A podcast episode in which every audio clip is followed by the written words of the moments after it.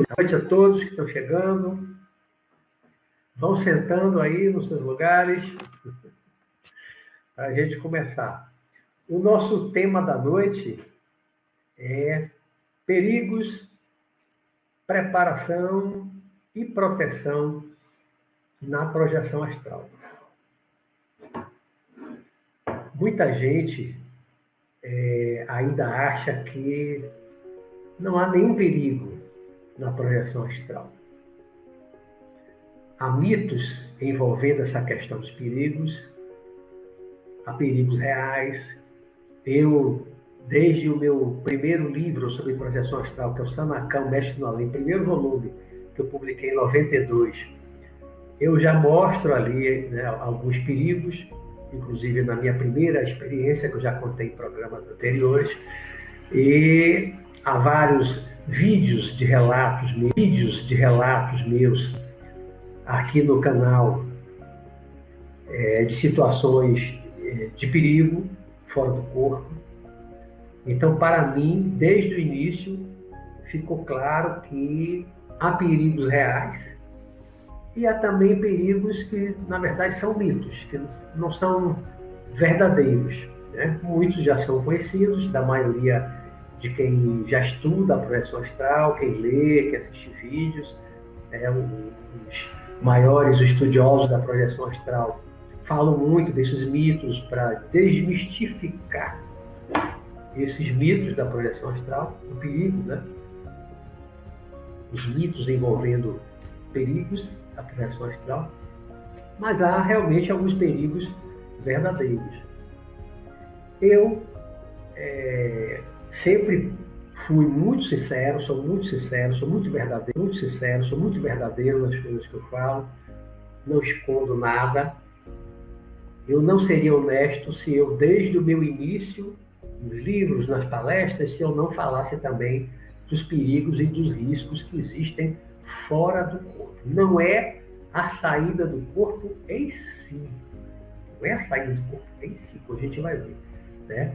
Mas situações é, que podem acontecer conosco fora do corpo, já depois de fora do corpo, a depender de para onde nós formos quando sairmos do corpo. Então nós vamos começar é, falando exatamente dos mitos. Boa noite, quem está chegando, vamos sentando aí, que a gente está começando. Nós vamos começar falando é, dos perigos, que a noite vai ser perigos, preparação e perigos, preparação e proteção na projeção astral. Eu vou começar falando dos perigos, depois falar da preparação e por último falar da proteção na projeção astral. Bom, para começar falando dos perigos, é, eu vou começar falando dos mitos em relação a esses é, perigos.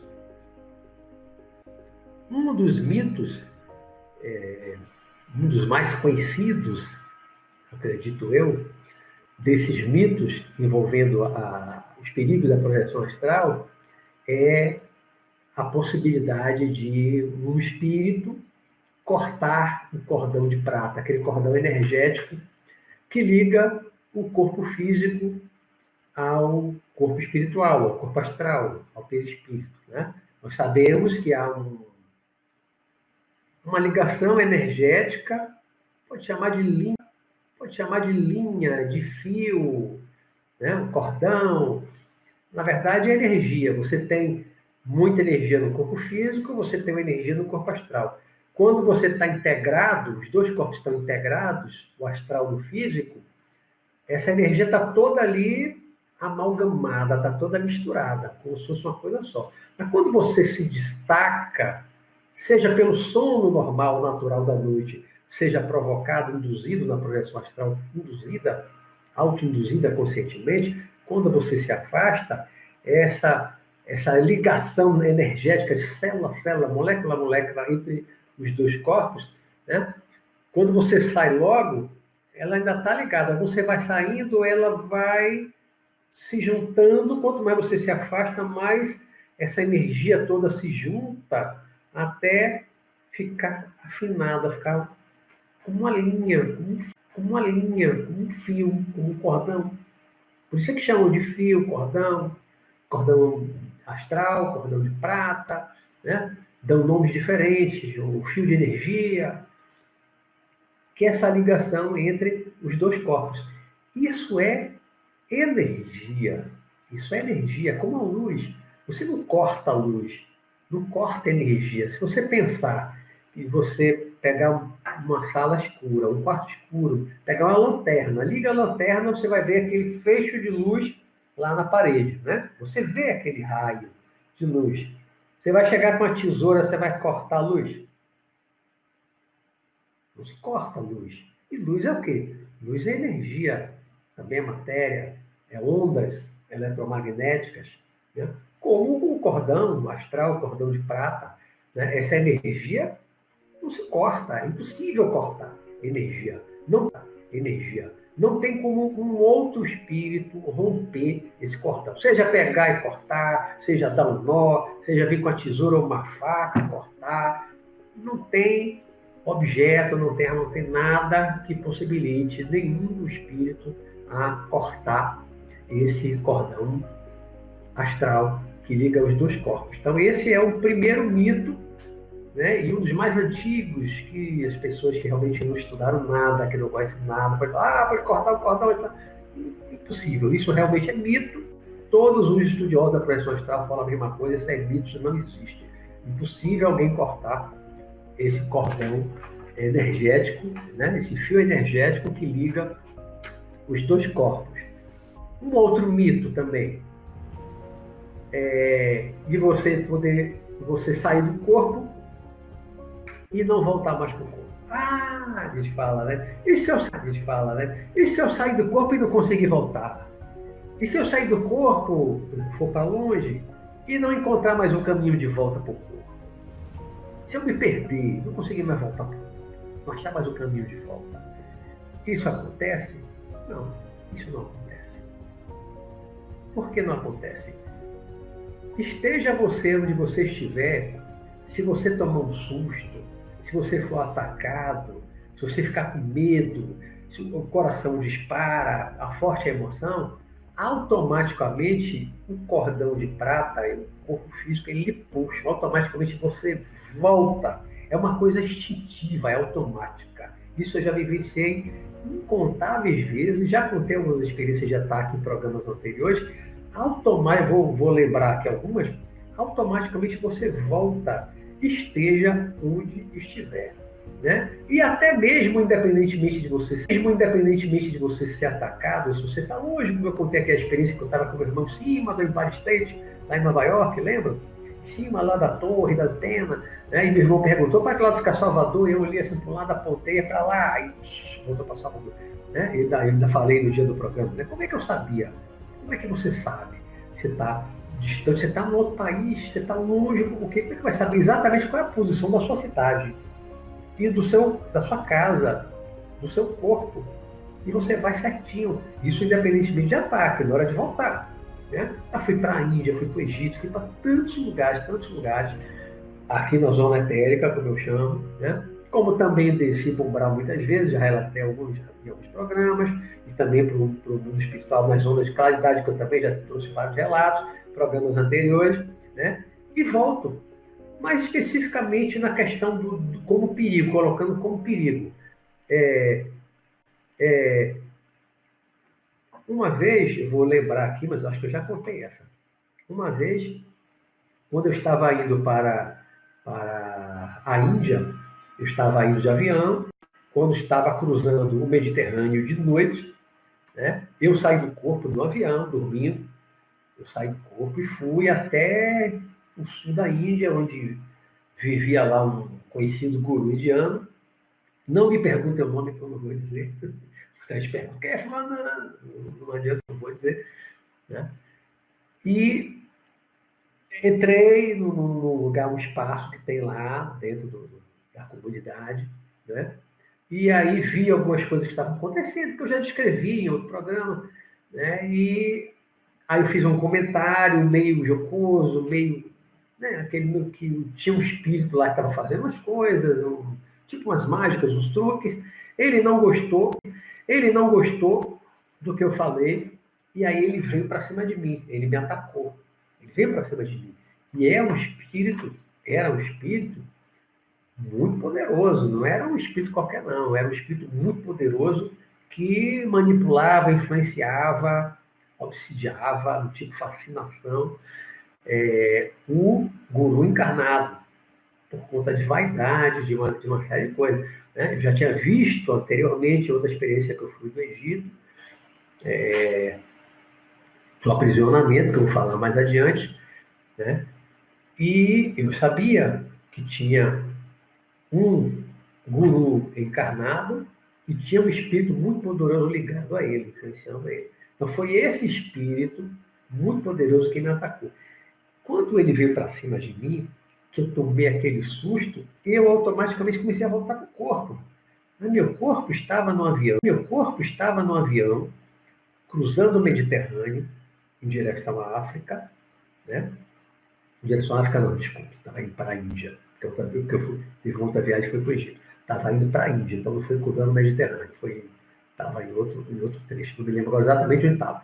Né? Mas estava indo para a Índia e sofreu esse ataque, voltando para o, o corpo. O corpo estava num avião, numa velocidade de 900 km por hora, uma altitude de 9 mil metros, ou seja, 9 km de altura, uma velocidade de 900 km por hora, no escuro. Mas eu estava voltando de costa sem nem pensar no corpo, no avião onde estaria, nada. Na hora do susto, na hora do perigo, aquele ser vinha com a mão para apertar o meu pescoço, com as mãos, os dedos finos, compridos assim, de unha, querendo agarrar o meu pescoço. Eu vi a mão dele próxima a mim e eu voando, ele estar numa velocidade enorme de costa, ele, não, enorme de costa, ele, não, ele, mas ele vinha perto, quase me pegava. E eu vinha, vinha, vinha, vinha até despertar no corpo, no avião em alta velocidade no escuro né? a caminho da Índia. Né? Então voltei para o corpo. Ele não me pegou, ele não me atingiu, não me feriu, não me aprisionou. Eu escapei voando em alta velocidade de costa. Então não tem como você se perder, não tem como você não encontrar o caminho de volta. Esteja onde estiver, a não ser que haja um aprisionamento temporário, que eu vou falar já já, né? Mas quando você for liberto, você volta. E na maioria das vezes, pelo menos comigo, nas experiências que eu tive fora do corpo de ter sido atacado, eu sempre, na hora do susto, na hora do medo, na, na, penso em, em fugir, automaticamente volta para o corpo. Esteja onde estiver, no avião, no navio, onde estiver. Eu posso estar em qualquer lugar do planeta, estar em qualquer lugar do planeta, ou até fora do planeta. Se eu me sentir ameaçado, se eu sentir medo, tomar um susto, o coração disparou, eu vou voltar para o corpo. Então não tem também essa, isso também é um mito, essa coisa de não encontrar o caminho de volta, de se perder, não achar mais o caminho, não, não conseguir mais voltar para o corpo. Você só não consegue voltar para o corpo se houver um aprisionamento temporário, que eu vou falar já já. Fora desse caso, você sempre volta para o corpo, sempre volta para o. É, uma outra coisa, que até não, não, anotei aqui, mas depois eu, eu lembrei, e agora estou lembrando também de, de, acrescentar, ainda né, os mitos, é, também já ouvi muito isso, muitos anos atrás. Né? Ah, e se eu sair do corpo e um outro espírito tomar o meu corpo, ocupar o meu corpo? Isso é possível? Isso é possível? Também não. Isso também é mito.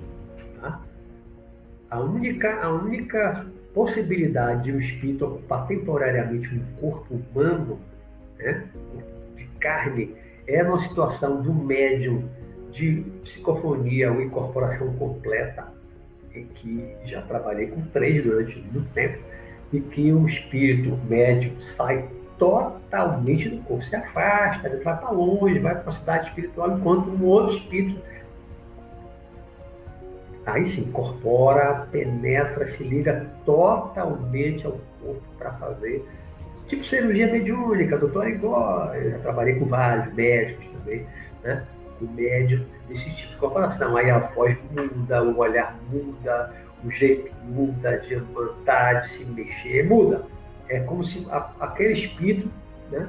tivesse materializado, claro que na forma do médium, mas que na forma do médium, mas todos os, os trejeitos, tudo do espírito.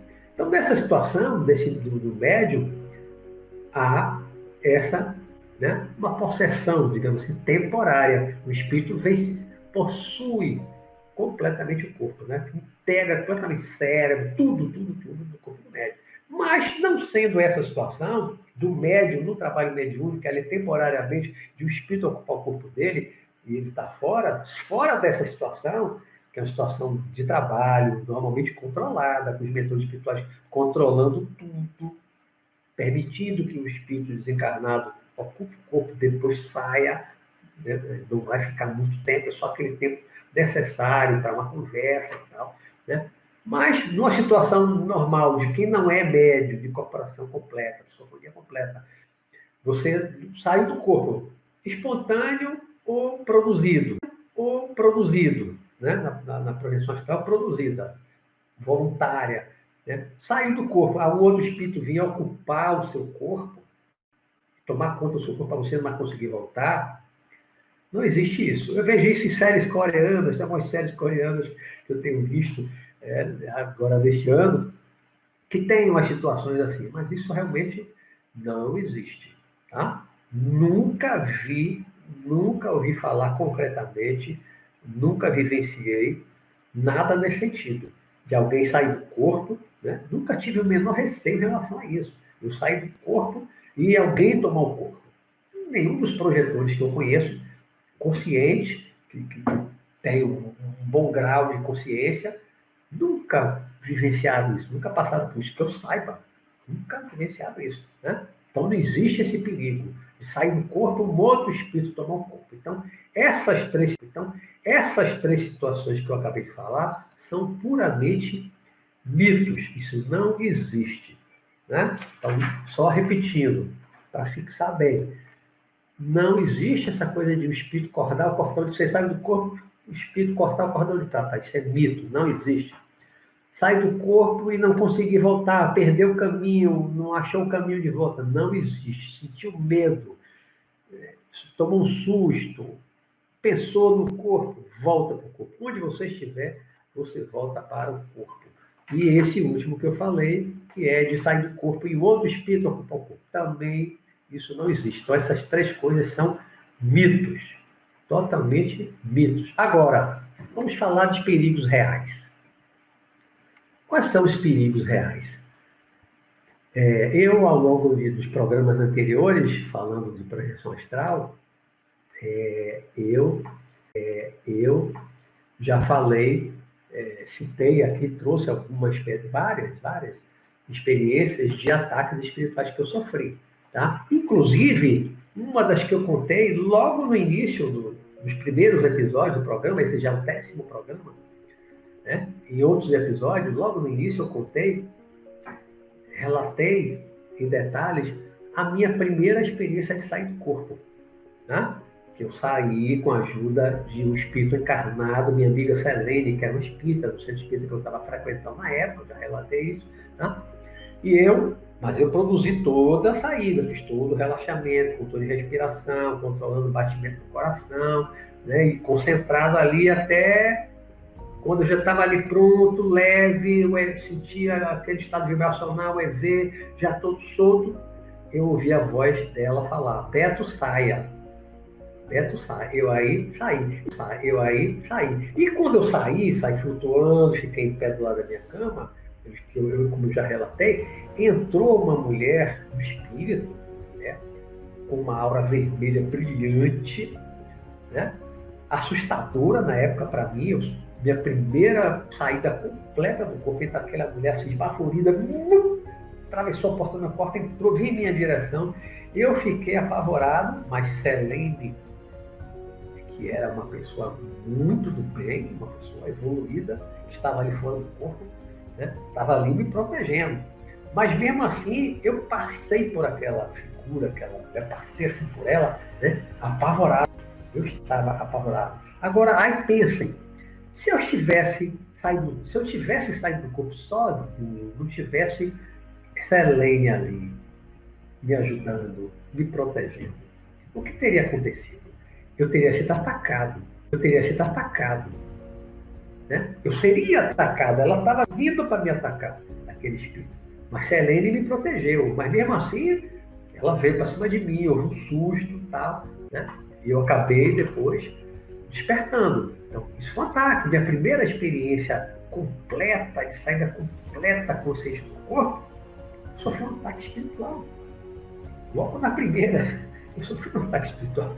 E muitas vezes eu sofri ataque espiritual, né? como esse que eu acabei de relatar, no, do avião me projetei indo para a Índia, a figura me atacou, eu voltei para o corpo.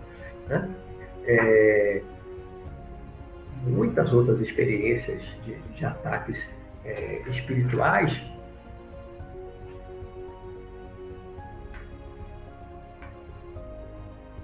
uma das formas que eu, que eu, de, que eu descobri, né, né, ao longo das minhas experiências lá no meu início, de escapar da maioria dos ataques espirituais, foi voando. Foi voando. Por quê? A maioria dos espíritos de pouca evolução e que está por aqui na zona etérica, muito ligada ao plano físico, absorvendo ectoplasma, que é essa energia etérica, do plano, faz parte do plano físico e do astral, intermediária do ectoplasma. Né? A matéria etérica ela é, faz essa intermediação dos dois planos. Quanto mais o espírito está preso à Terra, mais envolvido ele está com o ectoplasma. Inclusive, eles procuram, por meio da vampirização, é uma coisa que a gente vai tratar mais para frente nos programas, é, eles sugam o ectoplasma dos, dos vivos, como eles chamam, né, dos encarnados, para quê? Para eles ficarem envolvidos com o ectoplasma e poder agir sobre a matéria física, ficar ligados ao plano físico e agindo sobre o plano físico, né, sobre as pessoas, físico né, sobre as pessoas, influenciando as pessoas. Né? Então, eles precisam estar envoltos no ectoplasma. Mas acontece que quando eles estão muito envolvidos no ectoplasma, eles não conseguem voar, eles não saem do chão. Então, o espírito muito envolvido no ectoplasma, ele tem muita dificuldade de voar. Né? Então, eu logo descobri que eu voava com facilidade. Né? Então, muitas vezes eu saí do, do meu corpo, né, do meu quarto, tinha espírito no meu quarto ali querendo me pegar, eu sentia isso, e eu saía igual um foguete, saía pelo teto, saía pelo teto, saía voando, pum, e embora dali. Né? Ou estava em algum outro lugar também voando. Muitas vezes eu estive, inclusive, no, no umbral, nas zonas escuras, voando, via serpentes enormes, via coisas horríveis, assim embaixo, me olhando feio e tal, mas eles não voavam, eles rastejavam, eles, rastejavam, eles, caminhavam no solo. Então, voando é uma forma de você escapar de grande parte dos perigos. Agora, quer dizer que nenhum espírito desencarnado voa? Não, assim não. Muitos que voam muitos voam. O que me atacou mesmo lá na Índia, quando eu voltei para o corpo ele estava voando.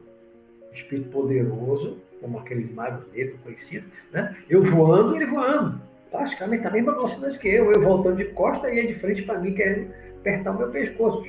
Em alta velocidade, até entrar no avião a 900 km por hora. Uma velocidade enorme. Está voando como eu também. Né? Então, o simples fato de eu voar ali, o me afastou do perigo de ser perseguido e atacado por ele. Então, isso é um perigo? É um perigo. Agora, aonde está o perigo? Quando você está no corpo. Quando você está no corpo. Onde está o perigo? Não é a saída do corpo em si. Né? Porque ninguém vai entrar no seu corpo, ninguém vai cortar seu cordão, você não vai se perder. Não esqueçam isso, esses mitos. Né? Mas quando você sai do corpo, você corre perigo? Corre, independente para onde você vai. Se você fica. Não, vamos, vamos começar de baixo para cima. Se você sai do corpo e você desce para as zonas escuras, que eu já falei em programas anteriores, você desce para as zonas escuras, essas zonas escuras são zonas de sofrimento. São zonas onde há muitos espíritos sofrendo, desencarnados, e há espíritos dominando áreas, verdadeiros feudos, eles se dividem e controlam. Controlam pessoas recém-desencarnadas, eles juntam ali aquele feudo controlam aquelas pessoas, vai sugar o ectoplasma que a pessoa morreu, desencarnou, mas ainda leva um tempo envolvido no ectoplasma, no seu corpo astral, no seu corpo astral, no seu perispírito. O corpo espiritual ainda leva um tempo para aquele ectoplasma se dissolver, então eles aproveitam, vão sugar. Né? Tem organizações do outro lado que controlam os cemitérios para poder aproveitar o ectoplasma dos recém-desencarnados. Os corpos que estão ali cheios de ectoplasma, eles controlam. Então, se você desce para as zonas escuras sozinho, sozinho, a não ser que você seja um espírito de luz, você desça com bola forte. Não é o meu caso. Não sei se é de algum de vocês. Não sei que você seja um espírito de luz iluminadíssimo, poderosíssimo. Você desceu para o umbral, está correndo perigo. Desceu para o umbral, desceu para as zonas escuras, sozinho, você está correndo perigo. Tá? Você pode ser atacado, você pode ser aprisionado, e aí já vou falando do aprisionamento, pode ser aprisionado, ainda que temporariamente, eu já, ainda que temporariamente, eu já relatei é, em programa anterior é, um caso, eu tinha viajado para o Egito em 1900, 1900 é, é 1993, eu fui para o Egito. E estava no Egito estava escrevendo, começando a escrever um livro que eu não, nem completei, né? E aí pensei lá num guru indiano, tal, o que eu fui depois que eu fui para a Índia conhecer. E de noite dormi, vim a Salvador, encontrei com um amigo meu de Salvador e nós dois fomos projetados, fomos para a Índia. Eu estava no Egito, me projetei, vim para Salvador, encontrei meu amigo Salvador, e de Salvador nós fomos para a Índia. Egito, Salvador, Salvador, Índia. Né? Chegando lá, nós chegamos nesse lugar onde o Guru morava, onde o Guru morava, nós é, ficamos vendo o Guru, vimos que sentado num tipo de um trono, na parte de baixo do que a gente estava vendo, embaixo, né? que eu acho que era plano físico. Ele estava sentado ali, um guru que eu conhecia, né? e eu vi acima dele, numa outra dimensão acima dele, eu via um outro ser. E aí falavam as coisas, aí eu via ele se transformar, se transformou em umas coisas lá, no, dos deuses indianos e tal. Aí quando eu vi aquilo, eu fiz um comentário com o meu amigo. Nisso que eu fiz um comentário, Aí esse espírito atacou nós dois. Ele nos atacou. Mas foi assim como se fosse tivesse explodido uma granada. Pô, uma energia assim, forte lançou nós dois na parede, na parede.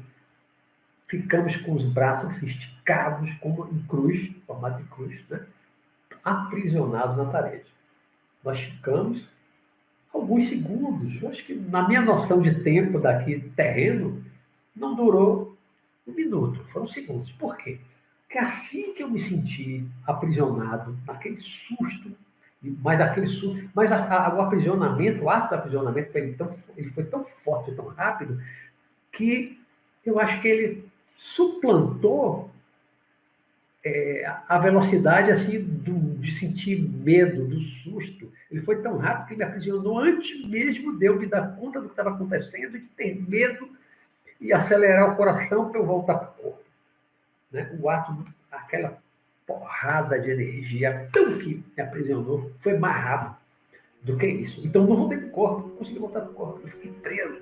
Eu fiquei alguns segundos preso. Eu fiquei alguns segundos preso ali naquela parede com meu amigo. Só que logo que eu me senti aprisionado, eu aí, sei lá, mentalmente, não sei se eu verbalizei, eu gritei, Jesus! Eu sempre tive uma ligação muito forte, desde criança com Jesus, uma ligação muito forte, né, de ter uma admiração enorme, acho que devo ser super iluminado, iluminado, poderosíssimo, não conheço outro igual. Tenho essa, essa, essa relação, essa admiração enorme, um respeito enorme por ele, né? confiança enorme nele. Então, na hora, o primeiro nome que me veio à cabeça quando eu me senti preso foi Jesus! Mas logo em seguida, eu também falei Sanacan. Por que Sanacan? Porque Sanacan era o meu, meu mentor espiritual, era o meu mestre espiritual, né? com quem eu já vinha tendo contato, que estava me ajudando quando eu comecei a desenvolver a projeção astral, logo conheci ele, encontrei ele. Né? Então, né? então, era o meu mentor espiritual, em quem eu também confiava, também tinha toda uma, uma relação é, de, de, de, de, afeto, de carinho, de confiança, né? de amor. Então, gritei, Jesus, Sanacan. Aí foi numa rapidez também enorme, desceu uma luz intensa, como se tivesse ligado um holofote de cima para baixo, uma luz forte descendo aqui, todo aquele ambiente, toda aquela sala. Aí, quando, essa, quando eu senti essa luz em cima da gente, naquele ambiente, automaticamente eu fui solto. Eu me senti solto, não estava mais preso na parede, eu me senti solto. Meus braços soltaram, eu vim de novo para o chão, meu amigo também. E, por outro lado, nós dois fomos soltos, mas o espírito que nos atacou, ele usava um capuz que escondia o rosto dele, igual aquela figura lá, não sei se é o City, no, no, no, jornal de Guerra das Estrelas, né? Star Wars. Aquela coisa, você não vê o rosto direito, aquele capuz escondendo o rosto, com a cabeça abaixada. Ele ficou meio paralisado, com se tomou tomado uma anestesia muito forte, um calmante muito forte. Ele mal se arrastava ele foi completamente dominado, controlado por aquela luz que desceu de cima. Né? Aí eu aproveitei, peguei alguma coisa lá, parecia uma corda, alguma coisa, e comecei a bater dele na hora, também senti raiva, bati, bati, bati dele. Depois eu fui embora, né? aí foi uma coisa rápida. Mas essa é uma experiência aí dos perigos reais, esse é um perigo real. E aí eu relato, eu já relatei isso muitas palestras, tem vídeo relatando isso. No, no, no dos meus livros, Sanakana, trilogia, eu acho que é no segundo, eu relato também, eu não escondo isso, porque é, para mim, é uma realidade, para mim é um perigo real. Eu fui aprisionado, eu já tinha anos de estudo de projeção astral, anos de prática de projeção astral. Agora, fui aprisionado, rapidamente, né, por um curto espaço de tempo, fui solto por espíritos muito mais poderosos do que eu e do que ele, do que o que me atacou, muito mais poderoso, Sanacam, muito mais poderoso que ele, mais forte que ele, Jesus nem se fala. Né? Aí, mas aí tem um detalhe também que eu quero colocar. Tanto nessa experiência de aprisionamento, como outras que eu sofri é, ataques brutais, de ser lançado, como já relatei aqui, lançado lá embaixo, né, numa região desértica, eu já contei aqui em programas anteriores. Todas as vezes, todas as vezes, todas as vezes que eu fui atacado de forma assim, brutal, por espíritos poderosos, todas as vezes que eu fui atacado de forma brutal por espíritos poderosos, me aprisionaram, me jogaram lá embaixo, como se fosse um gafanhoto jogado lá no chão do, deserto, ou simplesmente me perseguiram. Todas as vezes que isso aconteceu, quero frisar bastante, todas as vezes que esses ataques aconteceram, eu estava ou sozinho, ou no caso lá da, da, da Índia, eu estava com meu amigo que não entendia muito de projeção astral, não era estudioso dessas coisas, né? não era também tão evoluído, como eu também não era, né? tanto que fomos aprisionados e pegos assim, de surpresa, um ataque repentino de surpresa e fomos aprisionados. Então, nessa vez eu estava com ele, mas em muitas outras vezes eu estava sozinho. Eu estava sozinho. Aí, isso me leva para o segundo tópico do, do título do nosso programa de hoje, que é a preparação e a proteção, que é o terceiro tópico. Né? Já nos remete. Por quê? Se existe o risco de você ser atacado, se existe o risco de você ser aprisionado, ainda que seja momentâneo, temporário, alguns segundos, alguns minutos, porque alguém vai lhe resgatar. Todos nós temos os nossos espíritos protetores, o mentor espiritual, todo mundo tem. Tá? Então, a não ser que você seja uma pessoa perversa, um psicopata, um sociopata, né? uma pessoa muito má, que o seu mentor já, sei lá, tenha desistido de você, que você não tem jeito, você não se emenda, você não dá ouvidos as, os bons conselhos dele, né? a não ser que você seja uma pessoa assim tão má, você tem sempre, ou está lhe acompanhando de perto, ou está, mesmo que esteja à distância, mas ele está sabendo o que está acontecendo com você. Ele está ligado energeticamente a você, porque é a missão dele. Ser um espírito protetor, o anjo da guarda, o amparador, isso é uma missão. É uma missão que eles assumiram né, conosco. É uma missão. Então, todos nós temos. Então, se você é atacado e. Né, não precisa nem. Mesmo que você não peça ajuda, se pedir é melhor.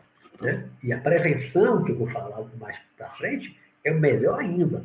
Mas se você não se preveniu, se você não se preparou, você não chamou ajuda antes de se aventurar no, no plano astral, no mundo espiritual, e você sofreu um ataque desse, sendo aprisionado ou não, o seu espírito protetor vai saber, ele vai sentir e ele vai intervir em seu favor. Ele vai intervir. Ele virá rapidamente, ele chegará a você e ele, com certeza, vai ter força para livrar você do ataque, para afastar o agressor, para libertar você se você tivesse sido aprisionado, como aconteceu comigo lá na Índia, com meu amigo. Né? Então, o seu protetor vai lhe libertar. Então, ninguém vai ficar, é, acredito eu, pelo menos em princípio, aprisionado para sempre. Até porque, se você ficar aprisionado para sempre, o seu corpo vai morrer. O espírito não volta para o corpo e outro espírito não volta para o seu corpo, o seu corpo vai morrer. Né? Vai estar em coma. Você ficar aprisionado e não for mais liberado, seu corpo, sei lá, vai entrar em coma. Aí, que, que comprovação a gente tem, pode ter, de que alguém que está em coma está numa situação dessa, preso no plano astral? Ninguém pode confirmar, né? Ele não pode dizer que sim, nem que não, qual é a situação. Eu não sei. Eu, sinceramente, não sei. Né? Mas, aí tem uma outra história. Cada um só vai na sua hora, cada um só desencarna no seu dia na sua hora. A não ser que cometa suicídio não for suicídio, se não se arriscar demais, fazer roleta russa com a pistola, roleta russa no carro, no cruzamento, em alta velocidade, a não ser que você faça uma maluquice dessa, você só desencarna na hora certa. Então, você está fora do corpo, é ingênuo, não tem muito conhecimento, não tem experiência, não se preparou, não chamou o seu mentor para lhe proteger e você se aventurou por aí e foi aprisionado, o seu mentor vai lhe resgatar, vai soltar você. Tá? Então, em princípio, não é uma coisa assim que, ah, eu vou morrer por causa disso. Não vai morrer por causa disso, não vai desencarnar por causa disso. Agora, pode sofrer ataque, sim. Pode sofrer, pode sentir dor. Né? O próprio aprisionamento e alguns ataques são terríveis. Você fica apavorado, fica em pânico se estiver sozinho. Né? Então, não é coisa boa. Aí a importância é, da gente fazer a preparação. E aí, já entrando na preparação, que o nosso tempo está avançando, né? já tem mais de 40 minutos, o tempo voa. Querendo falar um monte de coisa, aí o tempo voa e não dá para falar tudo. É, é, é tanta, tanta coisa para falar. É, na preparação, uma das coisas, preparação para sair do corpo, né? Preparação para fazer a projeção tal. Uma das coisas que eu coloquei aqui, não comer muito à noite. Né? Você está pensando em tentar, vai fazer toda aquela preparação, relaxamento, seja qual for técnica que você for usar. E você quer naquela noite tentar sair do corpo consciente.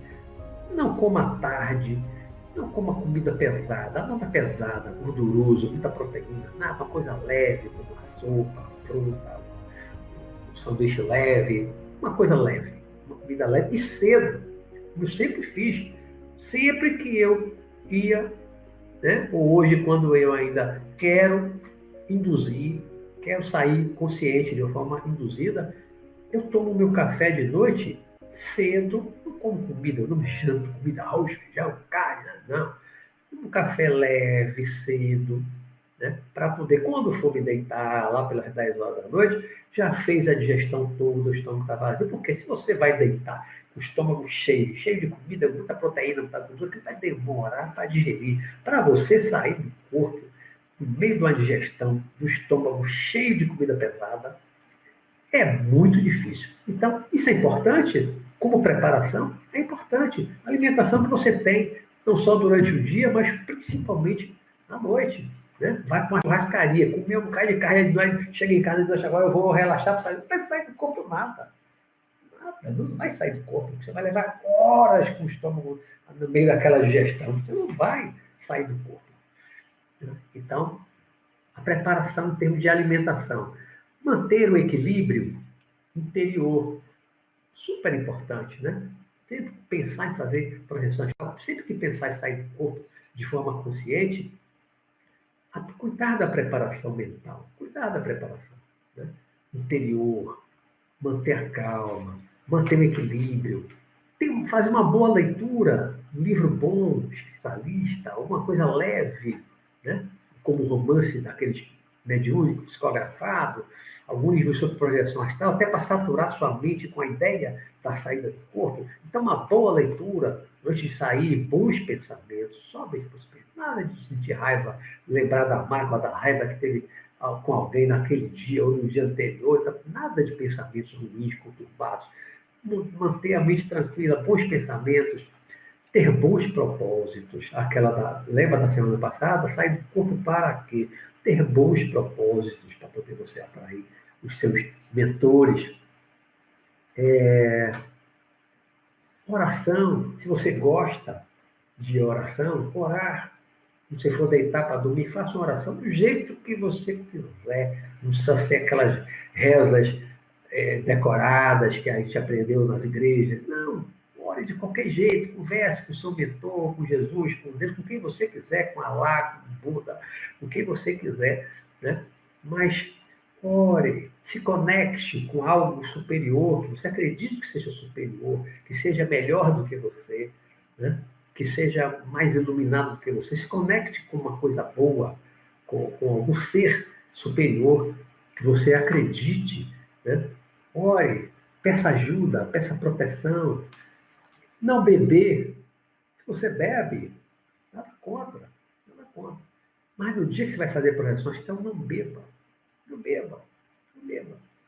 O álcool vai atrapalhar na projeção, vai manter o álcool que fica no corpo, no organismo físico durante muito tempo, afeta o duplo etérico, vai afetar o corpo astral também, o corpo espiritual. Então, o álcool também vai atrapalhar toda a sua consciência. Então, bebeu, não tem de sair do corpo, não pense. Até porque se conseguir sair, depois de tempo conseguir sair, e você estiver sob efeito do álcool, você não vai ser você da mesma forma. Igual a quando você bebe muito aqui no plano físico, né? você não é mais você. Você faz coisas que você não faria sem beber, na verdade. Quem bebe muito age diferente, faz um monte de coisa, faz muita besteira muitas vezes, né? bebendo. Então, quer sair do corpo com segurança, não beba. Bebeu, não tente. Então, tem que ter disciplina, é aquilo que eu falei no início, disciplina. Disciplina na alimentação, na bebida. Né? É, não usar drogas também, acho que o álcool é um tipo de droga, mas não usar outras drogas, fumar maconha, não fumar crack, não cheirar cocaína, nada. Até porque se você usou droga e vai tentar sair do corpo, você pode até sair do corpo, mas você vai sair com o estado alterado de consciência, mas num sentido positivo. Você não vai sair do seu juízo normal, perfeito. Você sai do corpo sob efeito de um alucinógeno, até você não vai ter depois certeza se você está fora do corpo, se aquela experiência foi real ou foi uma alucinação causada pela droga. Né? Eu tenho um vídeo aqui no meu canal, As Drogas da Projeção Astral. Assistam para ver essa questão da droga, né? Por que, que eu não recomendo nenhum tipo de droga para projeção astral? Então, se usa alguma coisa, se for tentar fazer projeção, nesse dia não use nada, para não atrapalhar, para não alterar a sua percepção, não alterar a sua consciência. Né? É melhor ir para o plano espiritual de cara limpa, como se diz, né? de cara limpa, sair do corpo de cara limpa, com a consciência lúcida, completamente lúcida, sem nenhuma alteração pelo álcool, pela cocaína, pela maconha, por nada. Está num juízo perfeito. Eu, eu sempre achei que isso é, é o ideal para você depois lembrar com nitidez e ter certeza de que você vivenciou a experiência. Não foi alucinação causada pela droga. Né? E é, essa preparação física e mental, né? Ela é importante e aí ela é complementada, já entrando pelo terceiro tópico do nosso tempo. O terceiro tópico é a proteção. Que proteção? Bom, se a gente sabe que sai do corpo vai ter perigo, corre perigo. Se ficar aqui na zona térica, tem espíritos perversos, maus, querendo sugar nossas energias, nossa plasma, corre perigo. Se ficar zanzando sozinho por aí. Se descer para o umbral, como eu coloquei, piorou. O risco é enorme. Você só não corre perigo nenhum se você sobe para a zona de claridade, como já falei em outros programas. Lá não tem perigo nenhum, não tem espírito mal, não chega lá, por causa da vibração dele, ele não sobe, não tem perigo. Mas se você fica por aqui, que a maioria de quem está começando a desenvolver projeção astral sai do corpo, fica por aqui, em casa, na rua, na cidade, fica no plano, na zona etérica, né? E às vezes alguns descem para procurar algumas coisas é, pelos apegos, pelas necessidades fisiológicas, às vezes descem para o umbral para encontros né? No, no, astral inferior, que é o chamado umbral, o espírita chama de umbral. Né? Então, é importante que você, para garantir uma experiência segura, segura, garantir a sua segurança fora do corpo, que você, quando for se preparar, toda a preparação que eu falei para sair do corpo, e com segurança, invoque, chame o seu amparador, o seu mentor espiritual, o seu protetor, o seu anjo da guarda, não importa o nome que você der né? aquele amigo espiritual, o guia espiritual. São tantos nomes né, que diversas correntes filosóficas, religiosas e místicas chamam, né? mas tudo a mesma coisa. É o seu protetor, né? é o seu guia, é o seu mentor espiritual. Invoque ele, chame ele. Eu sempre fiz isso no início, durante anos. Só depois de muito tempo eu usei a começar a andar sozinho e não chamava mais. Né? Mas nos meus vários primeiros anos de, de desenvolvimento, eu sempre chamei os meus amigos, os meus mentores, para me proteger, para garantir a segurança da minha é, experiência. Ele vai te auxiliar quando você estiver fora do corpo. Né? Isso é que garante realmente uma experiência segura. É, agora, para você ter um bom mentor, para você ter um bom é, amparador, te acompanhando sempre dessas experiências, tem uma coisa que eu acho muito importante que eu aprendi muito alguns livros da Sociedade Teosófica, como Os Mestres em Ascenda, Auxiliares Invisíveis, que é você se tornar digno do seu mentor, do seu guia espiritual, do seu protetor. Você tem que se tornar digno dele, pelos seus propósitos, pelo seu equilíbrio, né, pela sua seriedade de propósito, né, o que você quer com a projeção astral, a sua vida diária, o seu dia a dia, né? Tem que ser uma pessoa digna, uma pessoa correta, honesta. Né? Não pode ser um picareta, um mentiroso, um falsário, um estelionatário, um cara, mal, uma pessoa maldosa, só desejando mal aos outros. Você não vai ter um mentor bom. Não vai ter ninguém acompanhando para você visitar colônias, cidades municipal, fazer coisas boas. Se você é uma pessoa má, até porque a sua energia não vai permitir que você chegue lá. Você é uma pessoa má, perversa, desajustada, né? você só vai ficar aqui na zona etérica, sujeito aos diversos perigos, ou vai descer para o sujeito a mais perigos ainda. Você vai encontrar os seus iguais. Agora, se você procura ser uma pessoa digna, correta, honesta, decente, né? se tornar digna de ter um bom amparador, um bom mentor espiritual, ele pode te levar para o paraíso aí do mundo espiritual. Você vai ver coisas maravilhosas como Sanacan e outros amigos também, discípulos dele, mais avançados do que eu, né? me levaram tantas vezes no início para lugares fantásticos, maravilhosos. E aí a experiência é totalmente segura. Ninguém vai atacar você se você está é, amparado, protegido por espíritos bons, por espíritos que têm uma luz interior, né? que tem, tem um poder. Então, os outros espíritos é, trevosos, digamos assim, não vão atacar, não atacam, não atacam. Então é preciso que a gente seja realmente digno, né? Uma pessoa equilibrada e séria, tá? É basicamente isso. É, falei aqui dos mitos, né? dos perigos reais, alguns relatos. Quem quiser ver mais relatos, veja os programas anteriores, tem vários relatos com várias situações de ataque, ataque sutil na minha casa, né? lembra daquele relato? Então tem vários tipos de ataque, né? Tem os sutis e tem os agressivos, violentos mesmo, o aprisionamento, então tudo isso faz parte dos perigos reais. Agora, os mitos, esqueço, como eu falei. Tá? A preparação é muito importante, nunca deixem de se preparar quando pensarem em sair do corpo.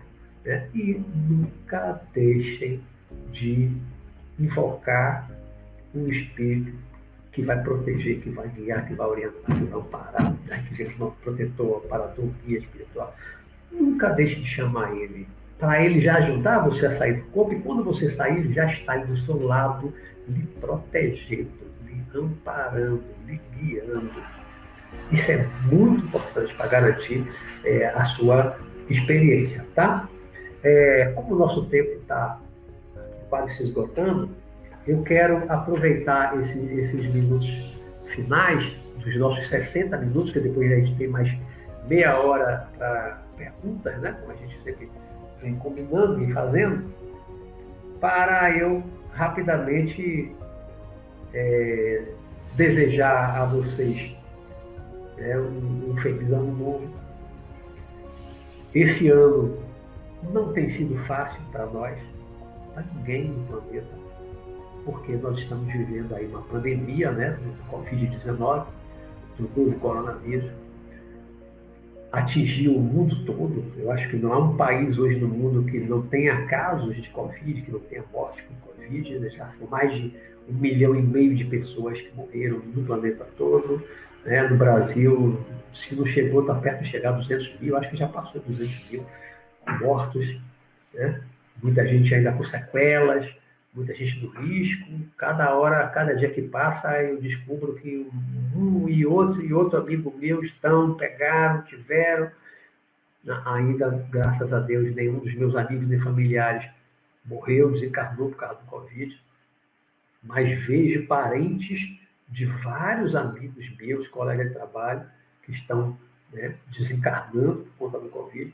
Então, tem sido um ano duro, um ano difícil, né, que afetou a economia, gerou muito desemprego, então tem muita gente desempregada, muitas empresas que fecharam as portas, quando a, a economia até caiu por conta do fechamento, por causa do isolamento social necessário, por causa do Covid. Então, a gente está nessa virada de ano, amanhã é o último dia do ano, a gente está virando o ano, e eu quero desejar a todos vocês é, um ano novo, melhor, um 2021 melhor para todos nós, que essa pandemia passe logo, tenhamos um pouco mais de paciência, tenhamos mais cuidado, não saiam de casa sem máscara, não saiam de casa sem máscara, não vão andar na orla sem máscara. Eu caminho na hora, eu vejo, no trecho que eu ando, Agora é 80% andando sem máscara, antes era 50%, piorou. Então, muita gente sem máscara, muita gente vacilando e depois pega o Covid, leva para casa,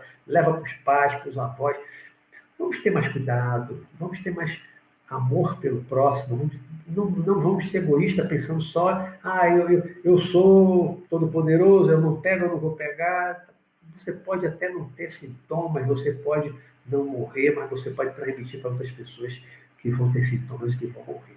Então, vamos ter mais cuidado para gente, que a gente comece em 2021 de uma forma melhor, mais segura, tá? Todo mundo com mais cuidado, usando máscara, álcool em gel, evitando aglomeração, para que a gente tenha um ano melhor, que a economia do mundo todo volte a crescer mais rapidamente, para que os empregos sejam recuperados, que as empresas se recuperem, novas empresas surjam. Então, eu desejo para vocês um 2021 melhor em todos os sentidos, em todos os sentidos. Saúde, paz, amor no coração e crescimento espiritual, né? que a nossa visão espiritual se amplie cada vez mais é, para que a gente possa enxergar tudo, tudo na vida de uma forma diferente. Né? Quando eu resolvi dar o nome desse programa Visão, programa Visão Espiritual, foi exatamente é, pensando que nós precisamos ter uma visão espiritual das coisas. Não apenas uma visão material. Nós não somos apenas um corpo, um ser humano, corporal, carnal, né? vivendo aqui por alguns anos na Terra, no planeta físico. Nós somos um espírito, nós somos espíritos imortais. Né? Não vamos morrer, mesmo que a gente pegue o Covid-19 e morra, só desencarnou, só vai deixar o corpo de carne, não vai morrer, o espírito não vai morrer, a vida vai continuar no mundo espiritual. Né? Nossos familiares e amigos que estão partindo não estão morrendo, não estão nos aparecendo, estão apenas voltando para o mundo original, que é o mundo espiritual. Isso faz parte da visão espiritual. Né? É nos ver, ver aos outros como espíritos, como seres espirituais. Enxergar a vida, pensar na vida como uma coisa que vai muito além só da vida física, que começou no, no, na, na, barriga da mãe ou no berço e vai terminar no túmulo. Nós já existíamos antes do berço e nós vamos continuar existindo depois do túmulo. Né? No túmulo só vai ficar o corpo de carne, que os vermes vão comer. Só o corpo. É como tirar uma roupa suja ou, ou rasgada e jogar fora, ou queimar, no caso da cremação. Né? O espírito sobrevive, o espírito não morre. Então, que, que a gente comece 2021 é, ampliando cada vez mais é, a nossa visão espiritual da vida, que a gente amplie essa visão espiritual sobre tudo da vida, porque quando a gente passa a ter uma visão espiritual, as coisas mudam muito para nós. Os nossos valores os nossos propósitos mudam. Tudo na nossa vida muda. A vida não é só comer, beber, fazer sexo, dormir, o cinema, para praia, curtição, balada. A vida não é só isso. A vida não é só isso. Algumas dessas coisas nós teremos no mundo espiritual também. Outras não. Outras não. Então, não devemos ficar presos e apegados Há nada dessas coisas. Porque há coisas que a gente não vai encontrar lá no mundo espiritual. Né? A gente precisa começar a, a nos sentir espíritos, nos sentir verdadeiramente espíritos. E não apenas homens, quando falo homens no gênero, homem e mulher, né? sentir homens, seres humanos, carnais. Nós somos almas, nós somos espíritos. Né? Temporariamente vivendo no mundo, é, no mundo material. E aí, aproveitando para a gente fechar essa primeira parte aqui do programa, essa uma hora de apresentação, já temos uma hora, é, aproveitando o que eu acabei de falar, dizer que o próximo programa vai ter como título A Matrix da Alma. A Matrix da Alma, tá? Vamos fazer semana que vem, se Deus quiser, Vamos fazer um paralelo entre a Matrix, o filme Matrix, né? Aquela Matrix veio daquele filme fantástico, o primeiro episódio, principalmente, fantástico, o filme, né? E nós vamos fazer um paralelo da Matrix, né? Aquele mundo virtual com o mundo real, né? Depois que toma a pílula, né? Nós vamos fazer um paralelo do mundo espiritual com o mundo material. A semana que vem. Vai ser a Matrix da alma. Não vou adiantar muito, porque vai ser o tema da semana que vem, tá certo? Aí nós vamos ficar agora com a meia hora de pergunta. Então, como eu sempre digo, para os que não quiserem ficar é, acompanhando aqui as perguntas e as respostas até nove e meia, eu desejo uma boa noite, né? Bons sonhos, bom ano novo. Fiquem com Deus, aqueles que vão sair, fiquem com Deus, muita paz, tá bom? E até semana que vem, tá certo? E agora eu vou olhar aqui os comentários, as perguntas. Para eu procurar responder, certo?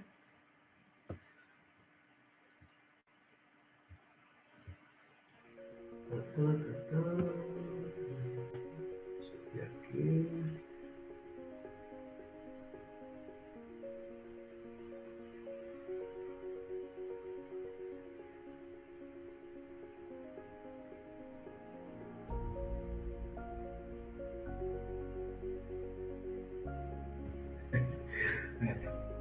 Kate Bell. Kate Bell não, desculpe. É, é Kate Bell, Kate Bell. Kate Bell é, fez uma colocação aqui que eu até já falei isso no, no outro programa. A morte é uma projeção definitiva, só não volta mais. É, a morte é uma projeção astral. Né? Sai e não volta. Na projeção astral você sai e volta, sai e volta, sai e volta. Na morte você sai e não volta mais. Não, ficou lá. Uma projeção astral definitiva, exatamente isso, Kate. Eu, eu, às vezes falo isso também, uma projeção astral definitiva. Se você já faz muita projeção astral, você já vai no hospital direto, vai, vem, vai, vem, vem. Aí quando você morre, desencarna, você está tão acostumado a ir para lá que não vai sentir muita diferença, não. Vai, no instante você se adapta. Não, eu já vou para lá direto mesmo, agora não vou mais voltar para aquele corpo lá que não tem mais condições de vida. É a morte é definitiva, é a projeção definitiva mesmo.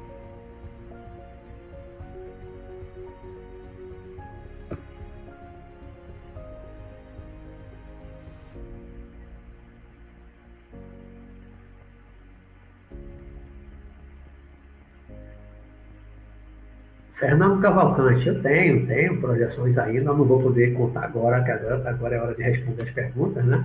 Já contei em programas anteriores, eu contei algumas experiências é, bem recentes, bem atuais, uma das bem recentes mesmo, conto com meu gato, meu quarto, né? Mas ao longo dos programas eu vou trazendo relatos, tem muitos relatos que são, são recentes.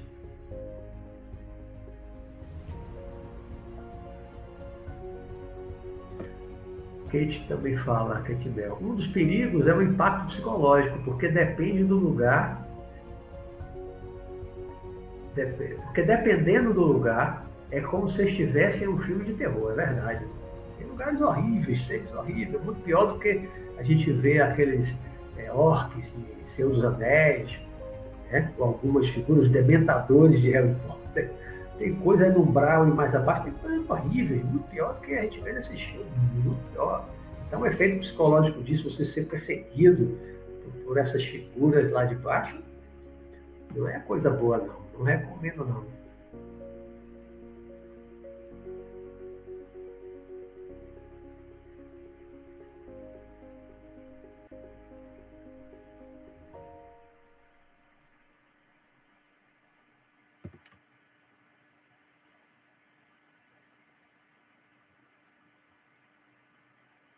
Tem alguns comentários aqui sobre a morte, depois da morte.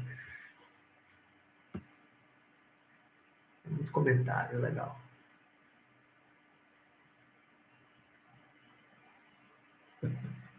Já me projetei no ônibus, mas tinha tanto buraco na pista que meu corpo acordou. Fala Daniel. Daniel. Siri, Siri Belli. Eu me projetei também hoje, mas é difícil. Primeiro que é difícil você cochilar dormir no ônibus. E com as estradas buracadas que a gente tem aqui, principalmente no Nordeste, então, um bocado de estrada esburacada, aquele sacolejo, como é que relaxa para sair do corpo, né? Difícil. É mais fácil no avião, tá ali paradinho, se não tiver a, a, aquelas, como é que chamam?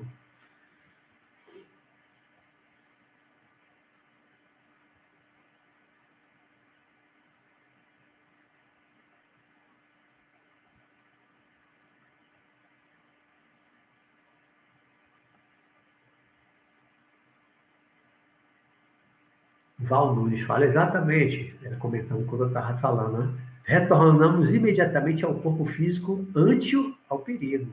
Exatamente. Quando você se vê diante do perigo, você toma um susto, sente medo, automaticamente, instintivamente, o corpo lhe puxa. Você volta, até, não sei se o corpo lhe puxa, se você automaticamente, instintivamente volta para o corpo. É como um caramujo que volta para aquela carapaça dele. Medo, ele se assusta. A tartaruga, quando ela está com aquela faz, entra dentro da daquela carapaça dela também, né? É um instinto de autodefesa. O, o, nosso esconderijo é o corpo. O nosso esconderijo é o corpo. Você volta para o corpo, está seguro, e acorda, pronto. Você não está lá vendo espírito, ele pode estar ali junto de você, você não está vendo mais nada.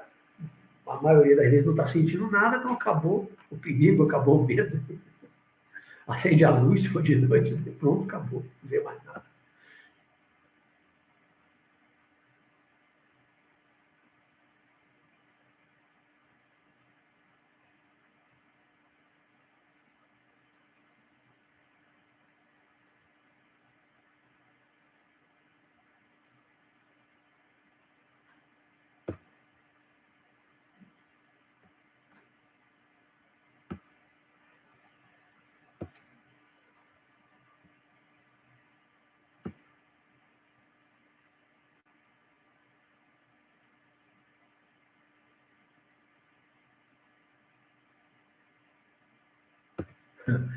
Marta Delgado, como você já disse que foi o Mago Negro, tem um, tem um vídeo meu no canal, né? eu fui o Mago Negro, tem um artigo também no meu site que eu falo sobre isso, né? Como você já disse que foi o Mago Negro, penso que seja a causa de tantos ataques espirituais. É verdade. É, não, não, não, não de todos. Por exemplo, esse lá da Índia, não, não tinha nenhuma relação com ele, não. É porque comentários, como eu fui lá fora do corpo e fiz uns comentários tal, aí ele me atacou, mas não tinha uma relação comigo. Mas tem um, um, velho conhecido meu, que eu chamo, durante o tempo eu chamei de Mago dele, eu não gosto mais de chamar de dele, não. Né? E já conversei muitas vezes com ele, inclusive incorporado, já encontrei com ele é, fora do corpo, já conversei com ele fora do corpo também. Né? E muitas vezes ele incorporado em reunião mediúnica. Conversei com ele muitas vezes, às vezes conversa assim, 45 minutos de conversa, meia hora de conversa. Né? E já, como ele me disse uma vez, já trocamos, é, disputamos poder muitas vezes no Egito, fazíamos parte da mesma ordem religiosa, mística, né? sacerdotes lá do Egito Antigo, uns 1500 anos antes de Cristo, trocamos, é, disputamos poder em Roma, na França, na época da Revolução Francesa, né? E durante muito tempo nessa vida ele também me perseguiu, ficava tentando atrapalhar a minha vida. Esse é um caso assim muito particular, né? Nós fomos companheiros de uma ordem mística. Depois seguimos caminhos diferentes e tivemos situações de disputar poder, diversas situações em países diferentes, épocas diferentes, séculos diferentes né? Roma, depois da Revolução Francesa. Com ele é uma coisa bem pessoal. Né? Mas com outros ataques que eu tive, não, não tinha nada pessoal, não.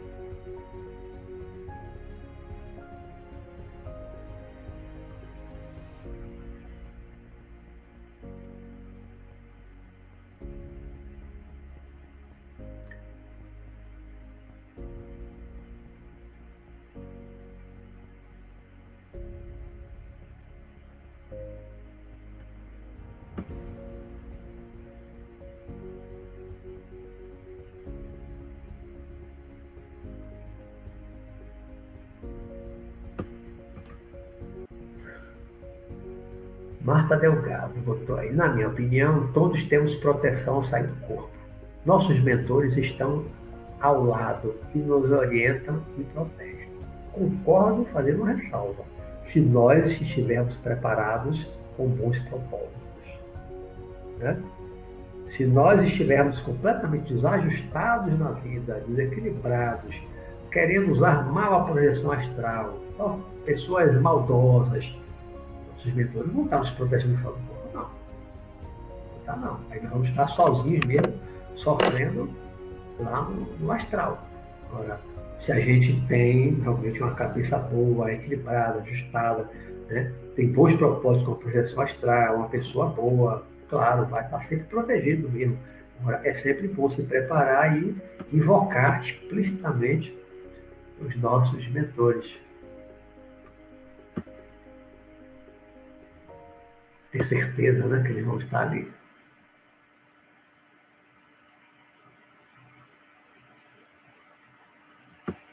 E muitas vezes os mentores estão ajudando a gente sem que a gente perceba. Muitas vezes eu viajei fora do corpo, às vezes voando, ou na terra mesmo. Às vezes eu conversava mentalmente com alguém que eu não via do meu lado. Eu sentia uma presença, eu conversava telepaticamente, mas eu não sentia presença. Muitas vezes o mentor ele está, está no nível de, de, de vibração, corpo astral dele, corpo espiritual, que a gente não consegue enxergar, visualizar, mas sente a presença, ou pelo menos está conversando telepaticamente, sente que ele está do seu lado, está lhe protegendo, né? que você não veja ele com os olhos, digamos assim, enxergar ele com os olhos.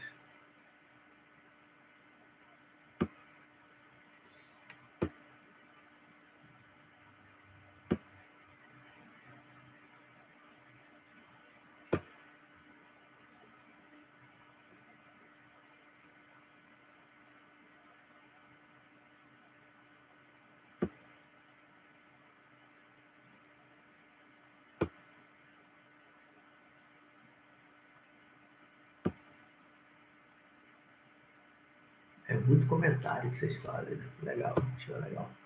Muitos comentários aí estão trocando ideias, um fala uma coisa, outro vai, comenta também, passa a sua experiência, orienta. Acho isso ótimo, maravilha.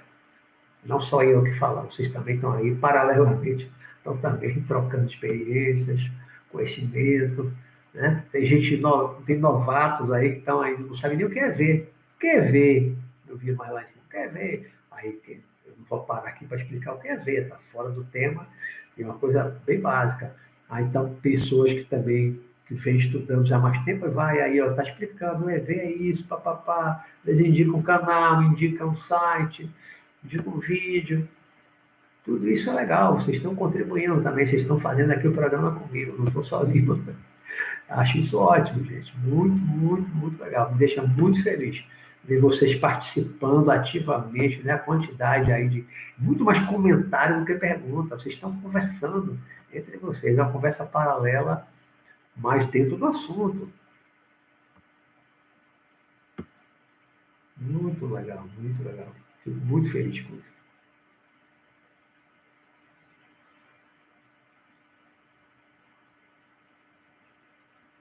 É muito mais comentário do que pergunta.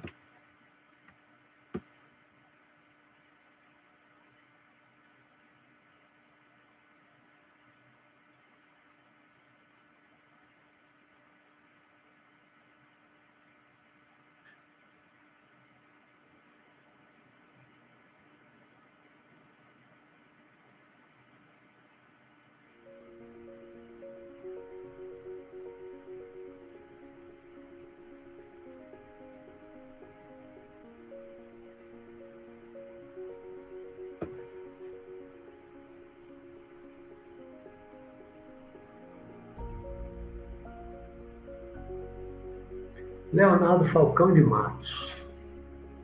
Olá, Luiz Roberto. Só reformulando minha pergunta, é, é necessário sempre fazer técnica energética ou relaxamento com consciência? Ou relaxamento com consciência é o principal para a saída ou os dois? Eu, eu no início, eu fazia é, muito exercício respiratório. Era o chamado pranayama da yoga.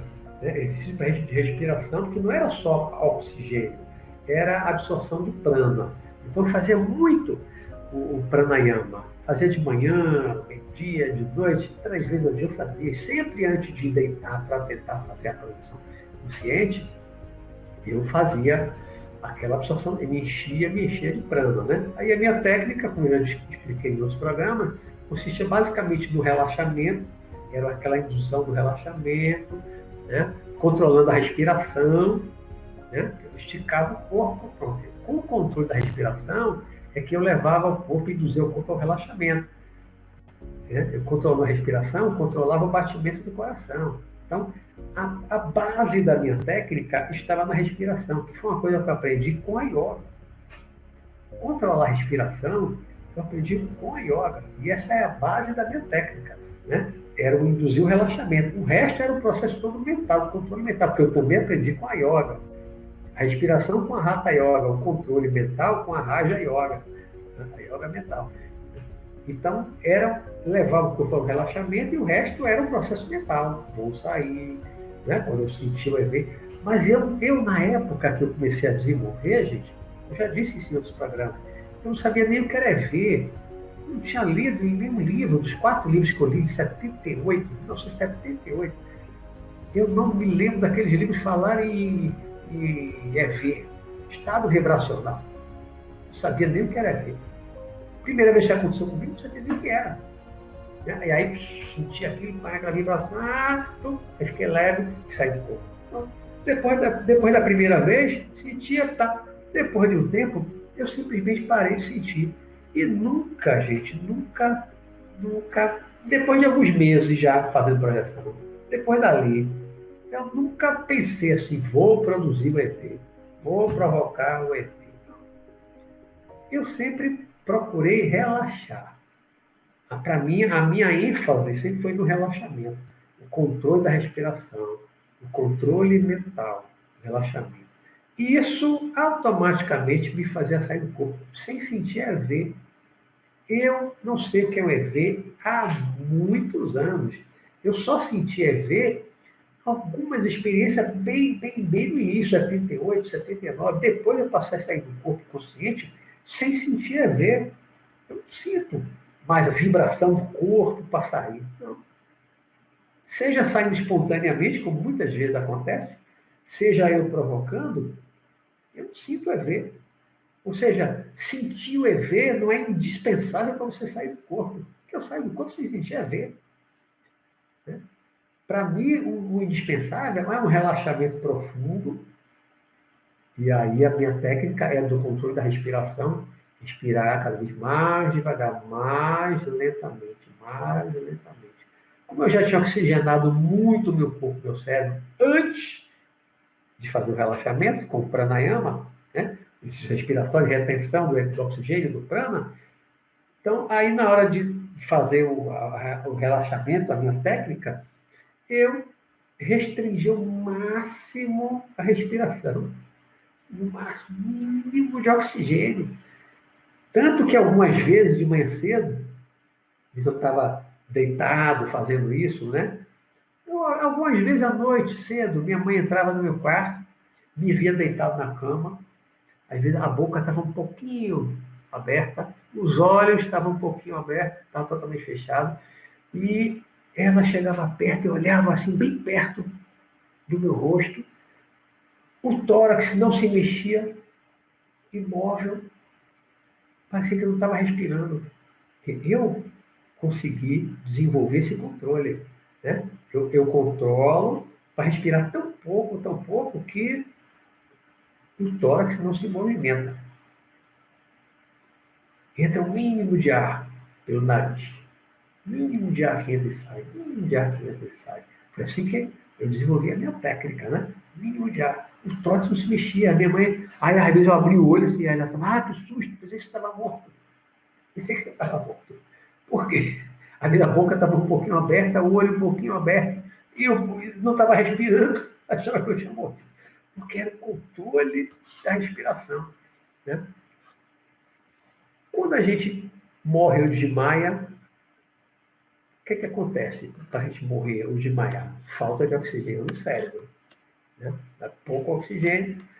E você, primeiro oxigenei bastante, mas depois eu restringi bastante oxigênio, só no controle da respiração.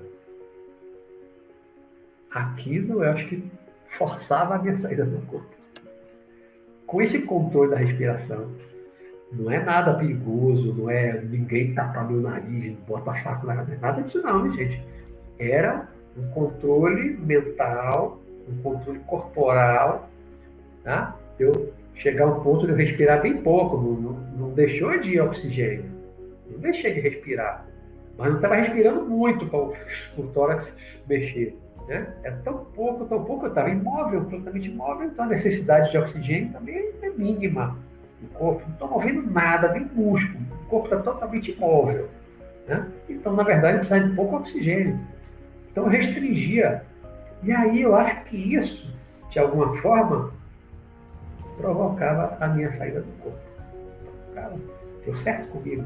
A minha técnica de dormir acordado é basicamente cima da o relaxamento e da respiração. Relaxamento com controle da respiração. E o resto, na hora que eu me sentir leve, o resto é comando mental. Vou me levantar. Levantou. Vou sair. Sair. É basicamente isso, né?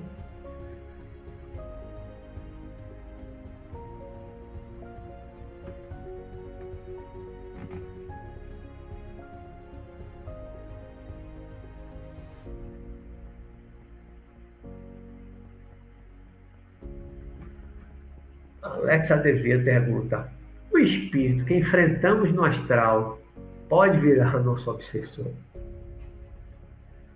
Pode, né? Pode. Em princípio, pode.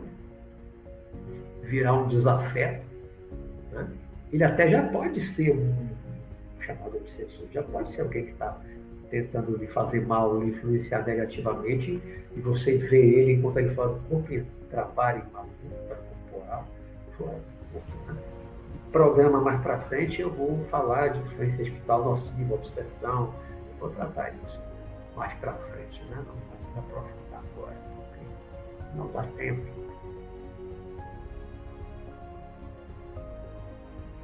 Ivan pergunta, meu amigo, um aprisionamento espiritual pode causar a sensação de dor? Olha, uma vez eu visitei uma figura grande líder de uma nação, não vou dar o um nome para não causar polêmica, mas um grande líder do mal, causou muita destruição no mundo. Né? Ele desencarnado, ele estava num lugar e eu me infiltrei, entrei lá e tinha umas pessoas lá acompanhando ele sentado no Pai São Trono. E eu, eu não me lembro de ter falado nada de repente ele pegou não foi um aprisionamento aí, né? Ele pegou, ele, ele jogou uma coisa que parecia como se fosse uma bola, se tivesse pegado uma bola, jogado com muita força no meu rosto. Mas eu acho que aquilo foi energia, simplesmente energia. Ele jogou e lançou em mim, mas foi uma pancada. Eu senti a dor daquela pancada. Como, se tivesse entrado numa quadra de vôlei e algum jogador daquele desse uma, aquela né, cortada aquela a bola vai com velocidade de novo, e bater no rosto, aquilo dói pra caramba. Eu senti a dor da pancada no rosto, daí voltei pro corpo, despertei. Né? No aprisionamento também. Eu, graças a Deus, rapidamente eu fui libertado, mas se não fosse, se não fosse, o que poderia fazer comigo? Ele me torturar. Tem tortura no mundo espiritual, espírito tortura espírito, encarnado, Espírito tortura, espírito desencarnado. E como? Nós vamos tratar disso mais para frente nos programas, né? né experiências com reuniões mediúnicas e outras coisas mais. Né? Espíritos libertados que estavam sendo torturados, retirada de órgãos, tudo no mundo espiritual. Tem coisas que Deus duvida.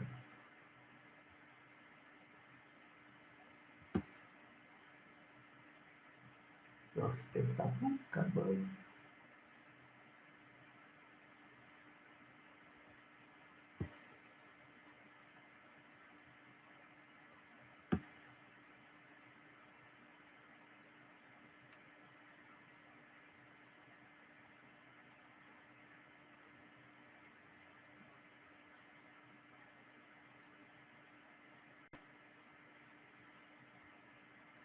É, muito comentário, né? não nem para ler todos. Só depois, calma. Eu sempre no dia seguinte eu assisto o programa todo para ver como ficou, aí vejo, calma, porque fica salvo também, fica gravado. Aí a conversa toda no chat ela fica gravada, né? Então eu vou poder ver depois com, com calma os comentários, são muitos comentários.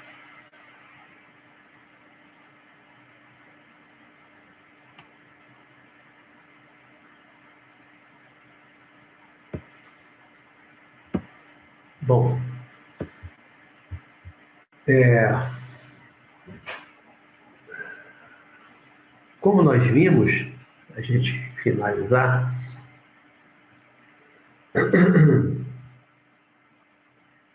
existem riscos, existem perigos né, no espiritual.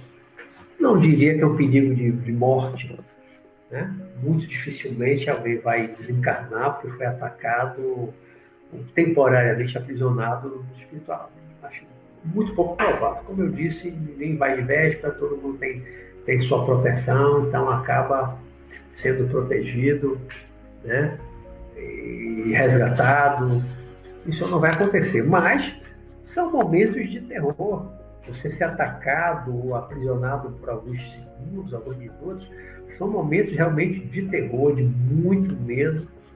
É, não é uma, uma situação agradável, não é mesmo, é muito desagradável. Você pode sentir dor, sim. Né? Há, há pessoas que às vezes sofrem um ataque brutal é, numa viagem astral, numa projeção astral, e depois desperta de manhã, vai ver aparecer uma mancha roxa numa parte do corpo.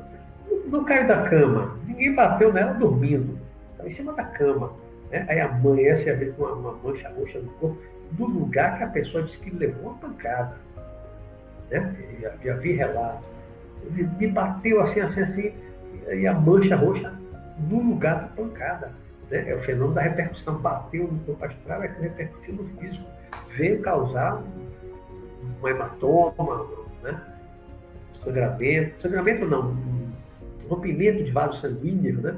Fica aquela coisa, o vermelhão, né? o arroxeado, de uma pancada, como se tivesse levado uma pancada no corpo físico. Então, sente dor, muitas vezes, num ataque desse, sofre mas mesmo que não sinta dor, é, o terror que a pessoa pode passar numa situação dessa não é nada agradável. Então, reprisando para a gente finalizar, o tempo está acabando, preparação, gente, preparação, preparação, leitura, estudo, assistir bons vídeos em bons canais, né? Leiam bastante, se preparem, meditação, quem gosta, oração para quem gosta. Tem que manter o equilíbrio interior, que é muito importante. Muito importante. O nosso equilíbrio é o mais importante de porque se a gente está equilibrado, se a gente está com a vibração bem elevada, a gente não sofre ataque espiritual. Não sofre ataque espiritual. Está com a vibração bem elevada, a nossa própria aura, o nosso campo energético se torna um campo de força impenetrável. Né? Por isso é que o espírito chamado espírito de luz, o espírito muito evoluído, ele tem um campo de força, a aura dele é, é, é muito extensa e é uma luz poderosa, é um campo de força enorme.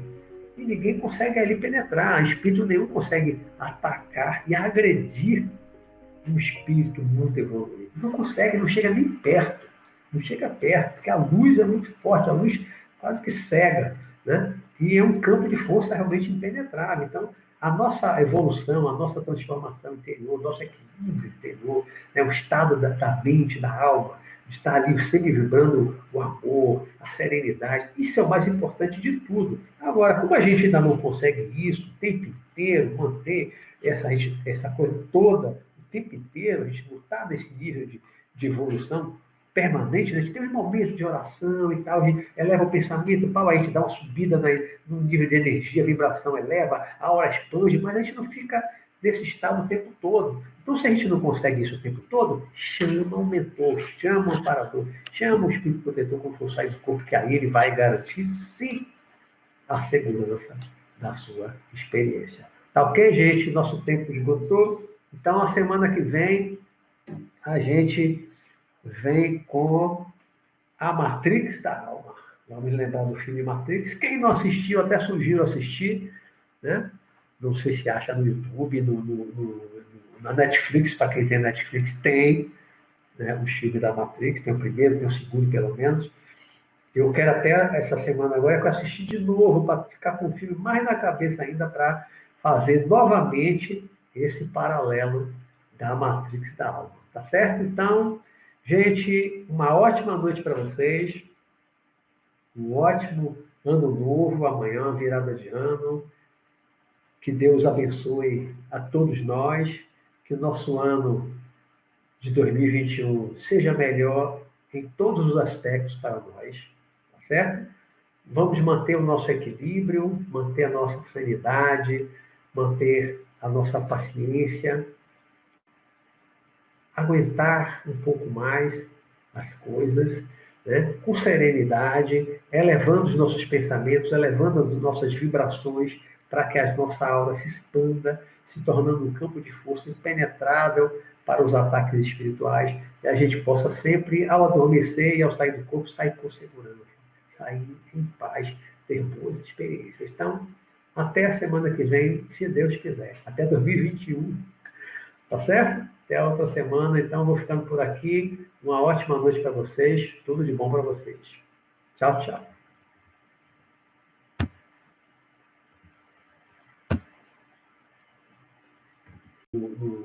Na Netflix, para quem tem Netflix, tem né, o filme da Matrix, tem o primeiro, tem o segundo, pelo menos.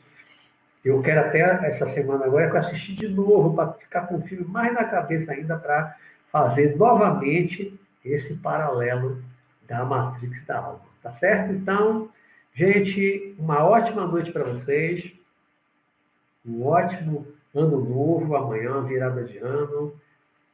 Que Deus abençoe a todos nós. Que o nosso ano de 2021 seja melhor em todos os aspectos para nós. Tá certo? Vamos manter o nosso equilíbrio, manter a nossa sanidade, manter a nossa paciência aguentar um pouco mais as coisas, né? com serenidade, elevando os nossos pensamentos, elevando as nossas vibrações para que a nossa aura se expanda, se tornando expanda, se tornando um campo de força impenetrável para os ataques espirituais e a gente possa sempre, ao adormecer e ao sair do corpo, sair com segurança, sair em paz, ter boas experiências. Então, até a semana que vem, se Deus quiser. Até 2021. Tá certo? Até a outra semana. Então, vou ficando por aqui. Uma ótima noite para vocês. Tudo de bom para vocês. Tchau, tchau.